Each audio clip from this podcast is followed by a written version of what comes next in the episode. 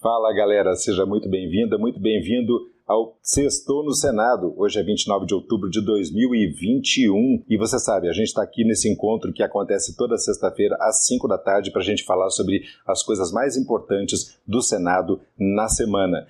Eu aproveito já para perguntar: se você não está inscrito, se inscreve no nosso canal, dá essa força, clica ali também no sininho para ser avisado. Afinal de contas, a gente está falando de sexta-feira, muitas vezes a gente esquece, né? E compartilha com os amigos, porque afinal de contas, aí isso vai fazer com que mais e mais pessoas assistam o programa e isso também vai fazer o canal crescer cada vez mais. Entre os destaques dessa semana, a aprovação do relatório da CPI da Covid que, além de um documento histórico, é um beabá dos crimes cometidos durante a pandemia e que agora deve resultar em responsabilização criminal, civil, administrativa, etc., etc., etc. Também vamos falar do projeto de privatização dos Correios, da reforma administrativa, da homenagem a João Cândido, o líder da revolta da Chibata e muito mais. Meu nome é Nilo Bairros e a gente, claro, começa falando da CPI da Covid, né, que na terça-feira aprovou por sete votos a quatro o relatório final que resultou aí de seis meses de trabalho intenso que prendeu a atenção de milhões de brasileiros. 78 pessoas e duas empresas foram indiciadas. Só Bolsonaro deve, deve responder por 12 crimes. Você tem tempo? Vamos lá então epidemia com resultado de morte, infração de medida sanitária preventiva, charlatanismo, incitação a crime, falsificação de documento particular, emprego irregular de verbas públicas, prevaricação, três crimes contra a humanidade, extermínio, perseguição e atos desumanos e dois crimes de responsabilidade, nesse caso, podendo resultar em processo de impeachment. De acordo com a CPI, essa turma acusada no relatório final cometeu 28 crimes diferentes. Vamos acompanhar o resumo da sessão da CPI que aprovou o relatório final. O relatório está aprovado por sete votos a quatro. E agora é uma nova etapa. É a gente encaminhar aos órgãos competentes para que a gente possa fazer justiça ao povo brasileiro. Primeiro indiciado, Jair Messias Bolsonaro Segundo, é, Eduardo Pazuello, Marcelo Antônio Queiroga Lopes, ministro da Saúde. Essa CPI foi fundamental para a história do nosso país e conseguiu provar uma tese central que diz que a estratégia escolhida pelo governo Bolsonaro para superar a pandemia e o coronavírus foi a adoção da busca da imunidade coletiva pela transmissão da doença. Um crime com dolo eventual. Aqui se travou o embate entre a civilização e a barbárie. E essa, esse embate a civilização ganhou. Não foi a omissão que nos levou a 605.884 mortes. Foi a ação dolosa de quem dirigiu o Brasil nesse período que levou a essa marca terrível. Esse governo não tem mais credibilidade e condições para propor e aprovar nada de sério, de estrutural, de de fato modificador da realidade brasileira. Nada. O governo acabou. Esse governo que sepultou tanta gente sepultemos-no agora. Horas depois da aprovação, já na manhã de quarta-feira, os senadores entregaram cópia do relatório ao presidente do Senado, Rodrigo Pacheco, ao Procurador-Geral da República, Augusto Aras, e ao presidente do STF, o Supremo Tribunal Federal, Luiz Fux. E o que acontece daqui para frente? Bom, primeiro é esperar pela análise da Procuradoria-Geral, é, que em 30 dias pode abrir processo de investigação. Se isso não acontecer, a CPI deve entrar com uma chamada ação subsidiária. Esse tipo de ação está previsto na Constituição e no Código de Processo Penal. É, é uma alternativa caso a Procuradoria-Geral da República né, não se mexa para investigar os, os, os, acusados que têm foro privilegiado. Com a ação subsidiária, o, é, essa ação, esse, esse processo iria diretamente para análise do STF. Ou seja, em pizza é que não vai acabar. Né? Isso foi dito, inclusive, pelo senador Humberto Costa, que falou sobre o papel histórico da CPI. O governo renegou vacinas de qualidade reconhecidas, regulamentadas, ofertadas a tempo e que poderiam ter evitado 150 mil mortes se tivessem chegado a tempo, ainda em dezembro, para que começássemos a vacinar. Porém, a pressão da, do povo brasileiro e dessa CPI obrigaram o governo a ir atrás de vacinas. Mas qual foi a opção do governo? Foi comprar a Pfizer? Foi comprar a Coronavac, a Moderna? Não. Foi atrás de empresas inidôneas, como a Precisa Global, que já havia aplicado um golpe no Ministério da Saúde e que queria antecipadamente receber dinheiro por uma vacina que não tinha registro no Brasil e que até hoje não foi entregue ao Paraguai que comprou essa mesma vacina, a Covaxin.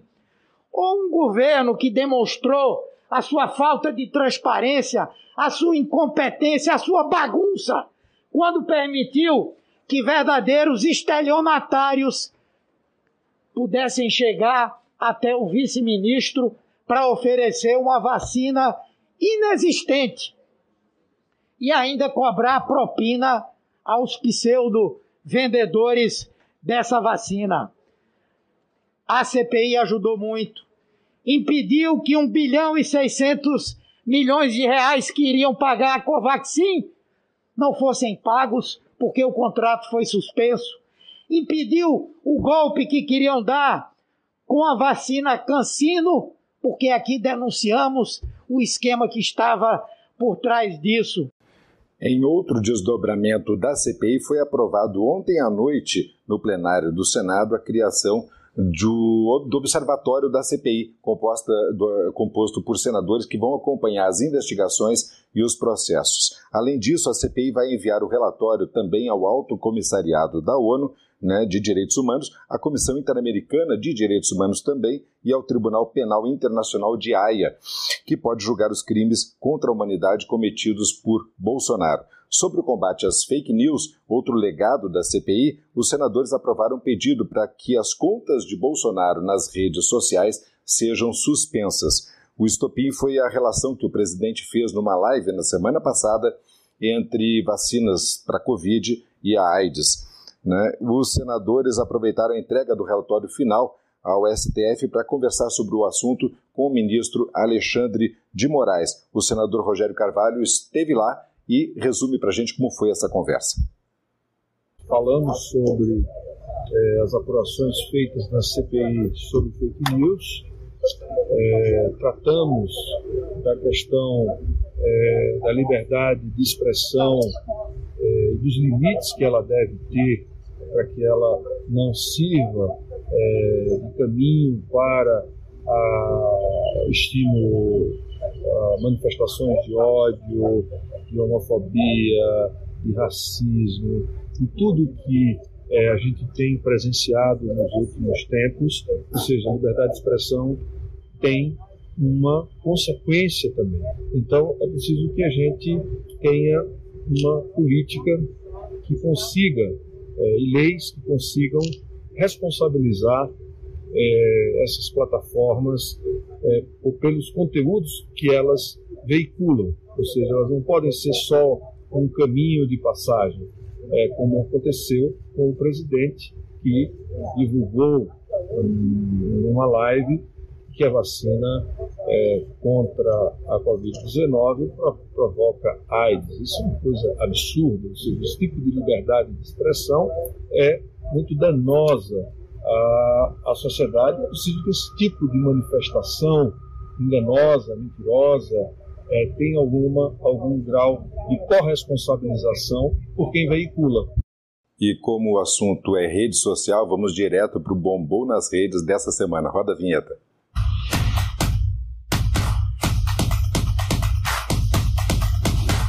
Enquanto eu agradeço aqui a Mônica e a Viviane que fazem aqui a nossa tradução de Libras no programa de hoje, eu já estou aqui em contato com o Pedro Barciela, né, que vem conversar com a gente. Boa tarde, Pedro. Tudo bem com você? Boa tarde, Nilo. Como tá? Prazer falar com vocês aqui toda sexta-feira. Que maravilha, Pedro. Olha só, como vimos aí, o Bolsonaro pode ser até banido aí das redes sociais, né, que o assunto está esquentando. E, de novo, no caso da relação mentirosa entre vacina e AIDS, parece que a lógica do Bolsonaro é, é, é produzir a pior fake news possível é sempre que a vaca dele está indo para o brejo. Né? Quer dizer, como é, que, como é que você enxerga isso na relação com as redes sociais, Pedro? É isso, é extremamente complicado, né? Delicado demais tratar desse tema, tratar do, dos maus, dos males que o Bolsonaro causa às redes sociais, à sociedade como um todo. A gente separou até alguns tweets um pouco da repercussão, porque de fato isso em algum momento aí da última semana acabou sobrepondo as menções e o debate sobre a entrega do, do relatório final, né? O Bolsonaro e o bolsonarismo eles sabem usar muito bem, né? Essa ideia de sobrepor escândalo, sobrepor tensão nas redes sociais. As redes sociais é sempre bom relembrar que essas plataformas, YouTube, Facebook, Facebook, Google, Instagram, todas elas já lucraram e ganharam muito dinheiro com esse tipo de ação do Bolsonaro, né? É essencial que a gente tenha um maior controle, que a gente tenha uma maior cobertura e uma maior atenção para esse tipo de disseminação do conteúdo do fake news, enfim, tudo isso que parte do Bolsonaro e parte do bolsonarismo, né? E mais uma vez, é claro, ele consegue, porque ele transforma a discussão em determinado momento ali que era sobre o relatório final, sobre os indiciados, né? Ele transforma essa discussão sobre algo que, que é óbvio, que ultrapassa qualquer debate, e ele ainda insiste em falar sobre censura, insiste em falar que está sendo censurado ali pelas redes sociais. Nós sabemos que não é sobre isso o debate, nós sabemos o mal que ele causa para a democracia, para as redes sociais, num ambiente democrático. Né? Os usuários entendem isso muito bem, é nítida a sensação dos usuários de que as prioridades do Bolsonaro e do bolsonarismo com esse tipo de manifestação, com esse excesso de fake news, não são o Brasil, não são a crise, né? Então isso vai ficando muito latente, isso prejudica, isso empata o debate, não só nas redes sociais, mas no, no dia a dia, né? Um momento tão importante como a leitura do relatório e o Bolsonaro querendo pautar uma fake news como essa é realmente lamentável. Verdade, Pedro. E no caso da CPI, né, as conclusões que a comissão teve repercutiram em, né, em dezenas de milhares de blogs e de jornais respeitados né, de cada país no mundo, ou seja, foi uma avalanche em toda semana por conta das conclusões da CPI, especialmente em relação ao presidente Bolsonaro. É, a gente lembra que a própria CPI teve, de acordo com pesquisas, bateu praticamente no 70% de popularidade. Ou seja, é, é difícil né, o, o, Bolsonaro e seus aliados contraporem né, tamanha assim, avassalador resultado que teve a CPI da Covid. Como é que você enxerga, é, especificamente no caso da CPI, o, o, o impacto nas redes sociais durante essa semana? Exatamente isso, Nilo. Não só nessa semana, mas durante todo o trabalho da, da comissão, o que a gente observou foi finalmente o bolsonarismo, ao menos, atuando de forma reativa nas redes. Durante esses meses, eles, em diversos momentos, na maior parte dos momentos, eles pararam de pautar o debate. Então, se em determinado momento a gente discutia a eficácia ou não das vacinas, se devia usar máscara, se o, a cloroquina era decente ou não, se a ivermectina devia ser divulgada, nós superamos esse debate em diversos momentos ali na CPI e passamos a pautar outras coisas muito mais importantes, como a compra da vacina, como tentar regular esse discurso negacionista que partia do bolsonarismo. Então, a CPI, não só nessa última semana, mas todo o trabalho dela, eles conseguiram colocar o bolsonarismo e o negacionismo em um modo reativo. Isso foi muito bom para a sociedade, isso foi muito bom para o Brasil e para o mundo, porque nós somos um dos maiores países do mundo. Né? Então, esse é um dos maiores legados da CPI, a gente conseguir superar e, na maior parte dos momentos, o negacionismo e o seu discurso nas redes sociais. Trocando de assunto, Pedro, mas só para a gente concluir, eu não posso deixar isso de fora, foi aniversário do Lula na quarta-feira, 76 anos, e olha que parece que o que não faltou foi comemoração Brasil afora, porque isso aí também bombou nas redes, não foi? Exatamente, Nilo. E tem um episódio, para além do Lula Day, dos diversos manifestações de parabéns ali para o Lula, esse tweet é maravilhoso porque ele versa sobre uma possível manifestação da cantora Beyoncé sobre o Lula. E o interessante nesse tweet era, deixamos claro aqui que não é verdade, isso é uma montagem, mas era interessante olhar os replies e os comentários. As pessoas, até determinado momento, elas acreditam que de fato a Beyoncé, tamanha mobilização que houve com esse Lula Day, com o aniversário do Lula, que talvez até a Beyoncé de fato poderia ter se manifestado ali parabenizando o Lula. É uma coisa que a gente imagina com poucos brasileiros e o ex-presidente Lula aí está nesse rol seleto de quem poderia talvez ser parabenizado também pela cantora. Muito bem, Pedro. É, foi, foi, muito divertida a repercussão, de fato, né, do Lula Day. Um grande abraço para você, te agradeço de novo essa atenção, carinho aqui. Um bom final de semana. Na sexta-feira que vem, a gente volta a se falar aqui no Sexto no Senado. Para você também, Nilo. Até semana que vem. Obrigado. Gente, não bastasse tudo isso que a gente acabou de ver né, em relação às acusações do Bolsonaro, às práticas do governo ao longo de toda a pandemia até agora, né, é, o governo continua também a sua saga para destruir o Estado e o patrimônio público. A bola da vez são os Correios. E eu vou dizer uma coisa: se não fosse a atuação da bancada do PT na Comissão de Assuntos Econômicos, a CAI, nessa semana, essa vaca já tinha ido para o brejo também, porque a votação teria acontecido. A gente ganhou tempo, a votação foi adiada para o dia 9 de novembro. O líder do PT, Paulo Rocha, criticou a pressa do governo e também questionou a motivação em privatizar os Correios. Vamos acompanhar. Não tem nenhuma justificativa é, essa pressa, embora o, o relator baseou todo o relatório dele que é deficitária, que não sei o que, essas coisas aí é, é meia verdade. Ele não analisa a uma empresa como essa, que já é, é patrimônio público do país, não é só patrimônio estatal, é patrimônio público, cultural, do nosso povo e da nossa gente. Uma empresa de 300 anos, presidente. Então, essa pressa aí que o governo quer de privatizar também não vai resolver os problemas do governo, até porque não tem um plano econômico de desenvolvimento esse governo para poder, digamos assim, ao vender uma empresa dessa, vai aplicar em quê ou vai salvar o quê? E antes de tocar o nosso bonde aqui, eu aproveito para mandar um abraço para o professor Marcos Lael, secretário adjunto de Educação do Estado do Rio Grande do Norte, que está lá acompanhando direto de Natal, Cidade do Sol, o nosso sextou no Senado. Um grande abraço, professor. E começa neste domingo a Conferência das Nações Unidas sobre Mudanças Climáticas, a COP26.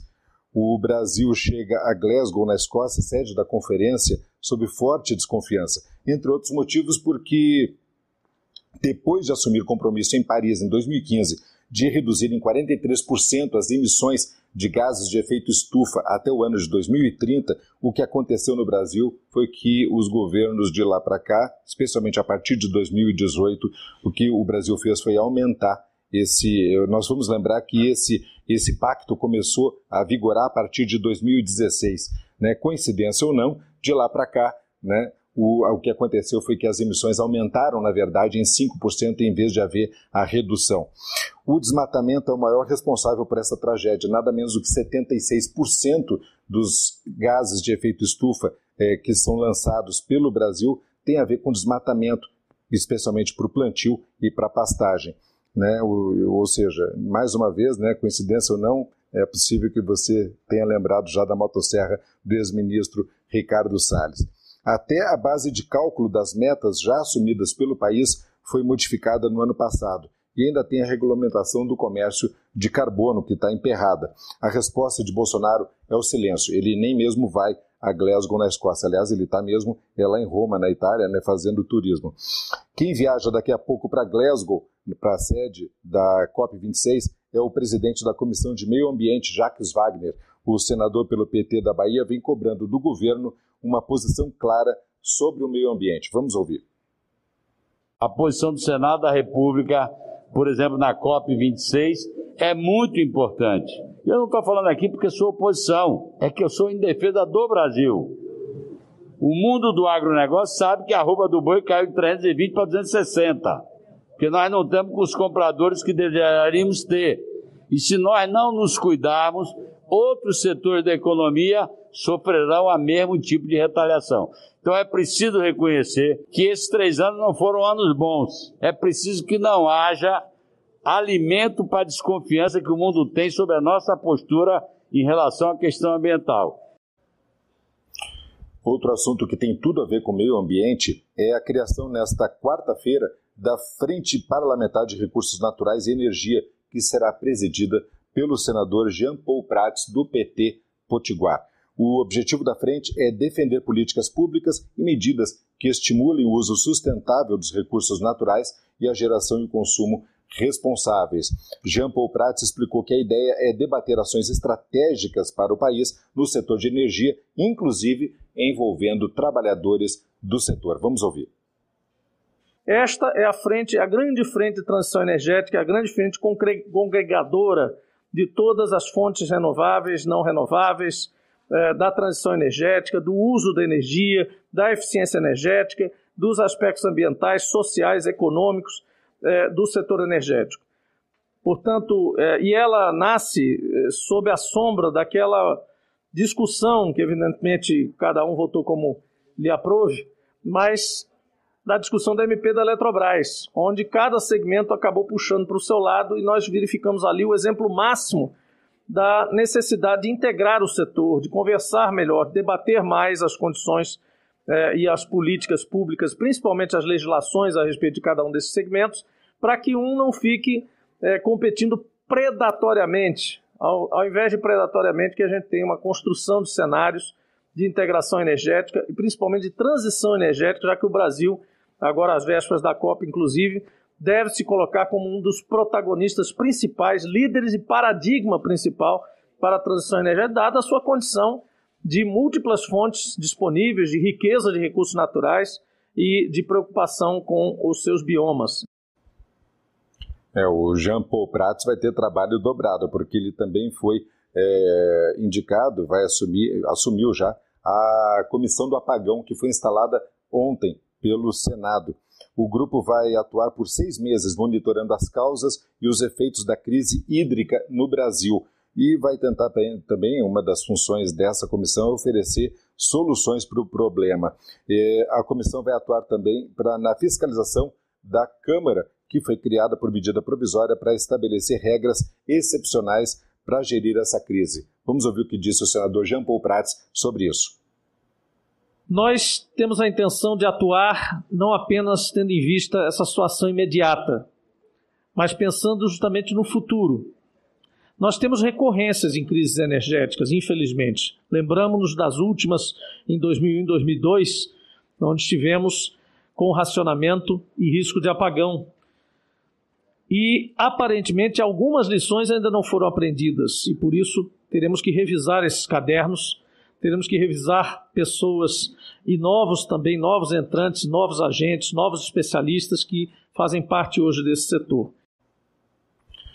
E a primeira decisão dos senadores da comissão foi justamente convidar o ministro de Minas e Energia, Bento Albuquerque, para que ele apresente os resultados iniciais dessa Câmara de Gestão da Crise Energética. A gente vai acompanhar o assunto, naturalmente, e qualquer novidade a gente traz aqui para você. Bom, dia 28, que foi ontem, né? Dia do servidor público, mas eu vou dizer uma coisa, viu? Tá difícil de comemorar em servidor público. O, na pandemia, quem segurou a barra foram as enfermeiras, né, os médicos, a maioria lotada no SUS. Né, e de lado de fora, os professores e professoras remaram e continuam remando contra a falta de internet para manter a atenção dos alunos em aulas virtuais. Até na CPI da Covid a gente viu a importância do servidor público, porque sem a denúncia de um funcionário de carreira do Ministério da Saúde, talvez nem se tivesse é, é, freado a corrupção na compra de vacinas. Você deve lembrar disso, que foi largamente discutido na CPI.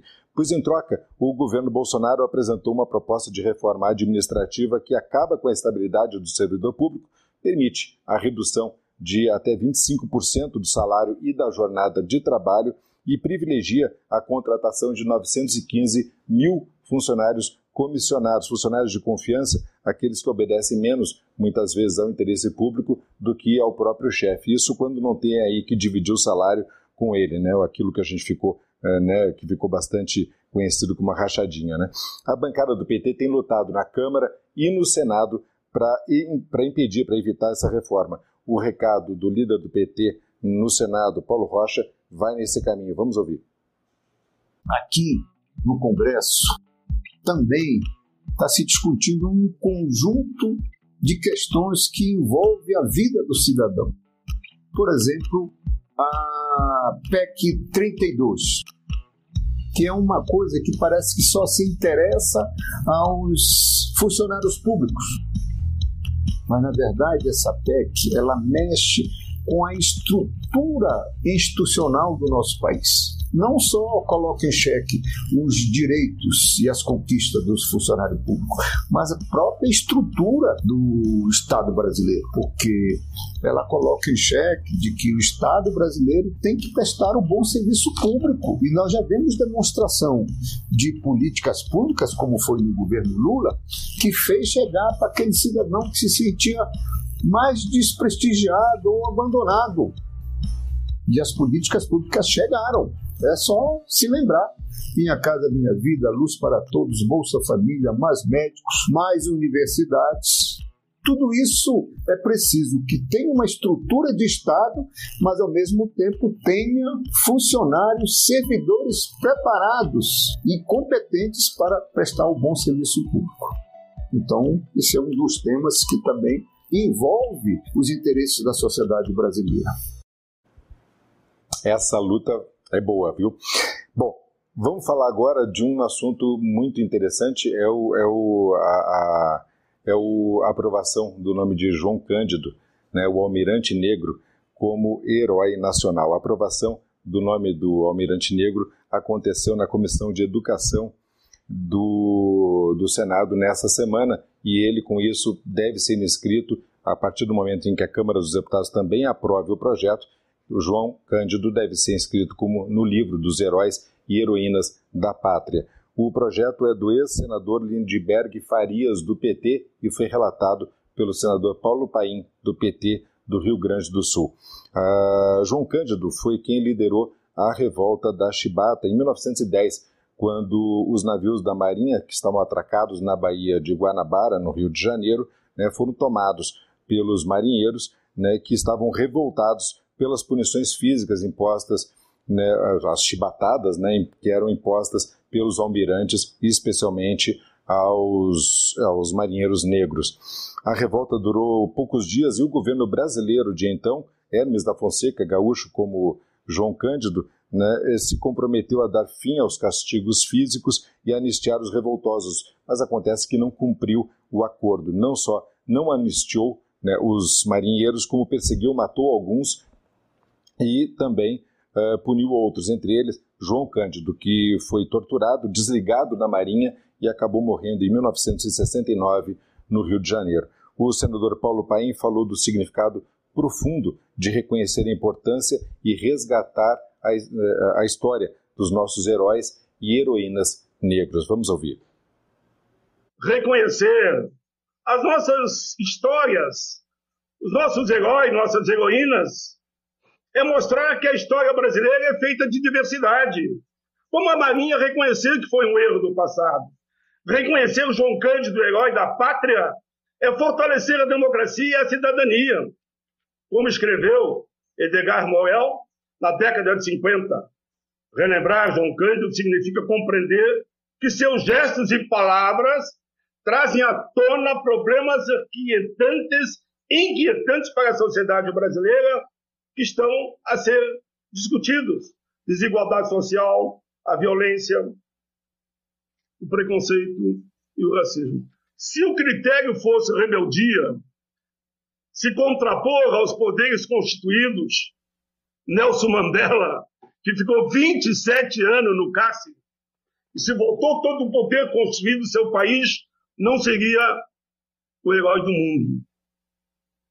Se isso fosse verdade, o grande zumbi dos Palmares, que se rebelou também na época. Foi morto e esquartejado depois de preso. E está aqui, está aqui presente nesse momento, aqui no ar com a gente, porque ele é herói da pátria, reconhecido por esse Senado. Zumbi, herói da pátria, reconhecido pelo Senado. Nós queremos só que ele esteja lá presente. Morreu pobre, na miséria, sem nada, é resgatar a história de heróis negros. Eu lhe confesso, presidente, aqui eu termino de coração, sei da tolerância de Vossa Excelência, presidente. Quando eu estava na sala de aula, claro, eu já tenho idade avançada, e por isso a emoção às vezes avança, eu procurava nos livros heróis negros e não achava nada. Eu digo, como é que é meu herói? Onde é que estão? Por que, que eu não posso ter heróis como os brancos têm, os outros têm? E é legítimo, não sou contra que todos tenham heróis. E eu não encontrava, presidente. Sabe o que, que me diziam de zumbi, presidente? Que era um morto-vivo. Se eu não fosse um bom menino, ele vinha me pegar e me machucar nos meus sonhos. Depois, com o tempo, eu descobri, presidente, que o meu grande herói era e é Zumbi dos Palmares. É com essa visão, presidente, de pensar numa sociedade para todos, e que fique bem claro que eu não considero a Marinha racista, não. Houve um erro lá atrás da questão da chibata e que eles reconhecem. Quantos presidentes pediram perdão pela escravidão? Quantos pediram perdão pelo que fizeram com os judeus? Então, reconhecer é um gesto de grandeza. Com essa emoção toda do querido Paulo Paim, a gente recarrega as baterias para a luta e parte para o fim de semana, porque agora sextou de vez. Então, gente, até a próxima sexta-feira. Tá? Um abraço para você, cuide-se e até lá.